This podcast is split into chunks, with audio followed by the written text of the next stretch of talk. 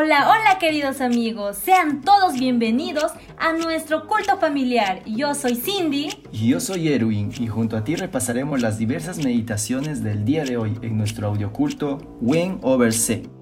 ¡Comencemos!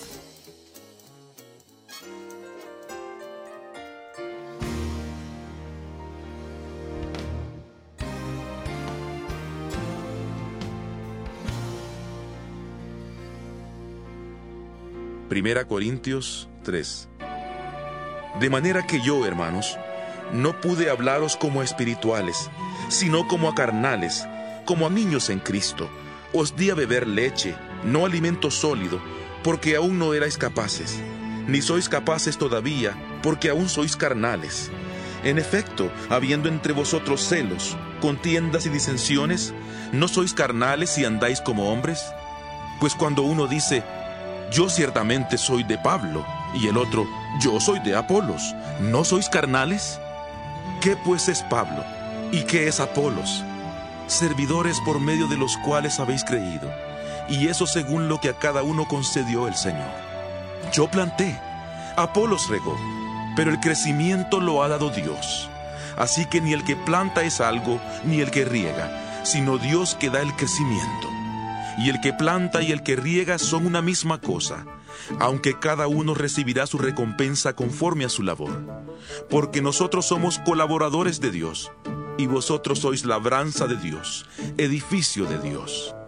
Conforme a la gracia de Dios que me ha sido dada, yo como perito arquitecto puse el fundamento, y otro edifica encima.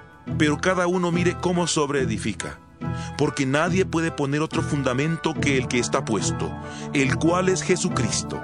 Si alguien edifica sobre este fundamento con oro, plata y piedras preciosas, o con madera, heno y hojarasca, la obra de cada uno se hará manifiesta, porque el día la pondrá al descubierto, pues por el fuego será revelada.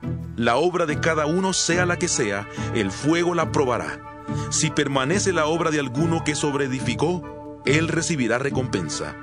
Si la obra de alguno se quema, él sufrirá pérdida, si bien él mismo será salvo, aunque así como por fuego. ¿Acaso no sabéis que sois templo de Dios y que el Espíritu de Dios está en vosotros?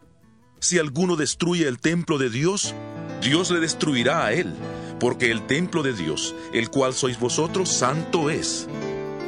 Nadie se engaña a sí mismo. Si alguno entre vosotros cree ser sabio en este mundo, hágase ignorante y así llegará a ser verdaderamente sabio. Porque la sabiduría de este mundo es insensatez ante Dios, como escrito está. Él prende a los sabios en la astucia de ellos. Y otra vez. El Señor conoce los pensamientos de los sabios y sabe que son vanos.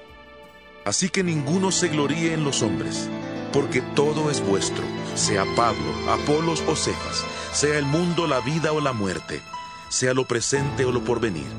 Todo es vuestro, y vosotros sois de Cristo, y Cristo es de Dios.